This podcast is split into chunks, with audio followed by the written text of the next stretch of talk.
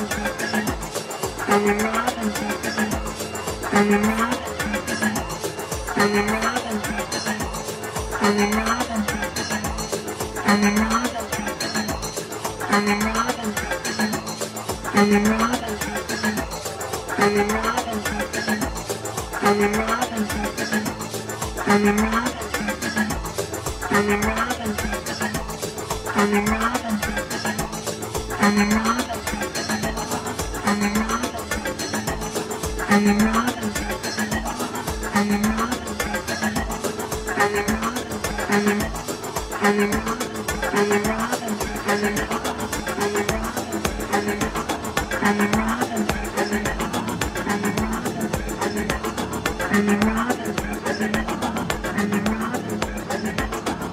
rock.